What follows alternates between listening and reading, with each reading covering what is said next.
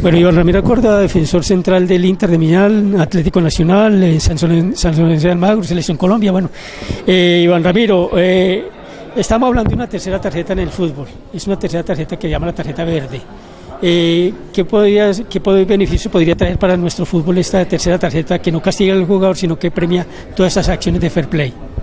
No, yo creo que de todas formas el jugador obviamente cuando tú le das un incentivo eh, o, un, o, un, apoyo por hacer acciones buenas, creo que lo ve de gran forma y, es una motivación muy grande para seguir haciendo esto.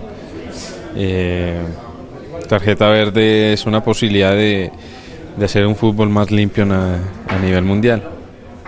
Y articulado pronto a Inter Academy, de pronto como ya hablabas de formación en valores, los niños ahí también, incluso Albert Camino habló que todo lo que aprendí la moral y las obligaciones de los hombres se lo debía al fútbol, lo montaba también. ¿Qué Inter Academy de pronto cómo podía articular ese proyecto de pronto tarjeta verde para los niños del futbolista? yo creo que ahí eh, seguramente lo más importante sería poder hablar con, con la parte, la directora de Inter Academy, pero creo que esto esposa tranquilamente lo que son los valores y, y, lo que se está aplicando en la formación de niños y niñas en este proyecto.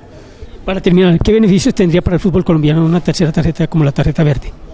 Bueno, yo creo que, como te decía, eh, es importante porque cuando no solamente remarcas las, las cosas feas eh, o las situaciones eh, malucas en el, en el fútbol, sino también las positivas es un incentivo importante para los jugadores a seguir haciendo un juego limpio.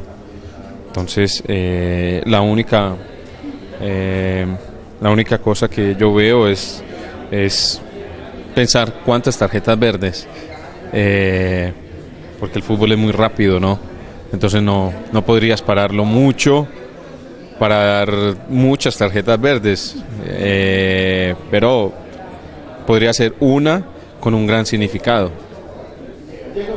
Sacó la tarea de verle entonces a, a Steven Ramírez.